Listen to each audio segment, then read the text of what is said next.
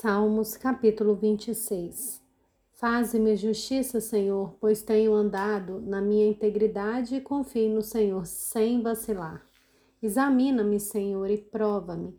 Sonda o meu coração e os meus pensamentos, pois a tua misericórdia tenho adiante dos olhos e tenho andado na tua verdade. Não me tenho assentado com gente falsa e com os hipócritas não me associo. Detesto a assembléia dos malfeitores e com os ímpios não me assento.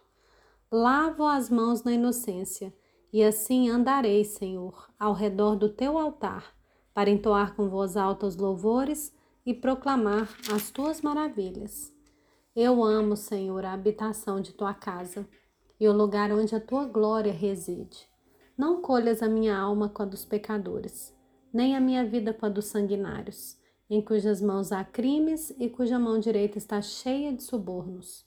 Quanto a mim, porém, ando na minha integridade. Livra-me e tem compaixão de mim. Meu pé está firme em terreno plano, nas congregações bendirei o Senhor.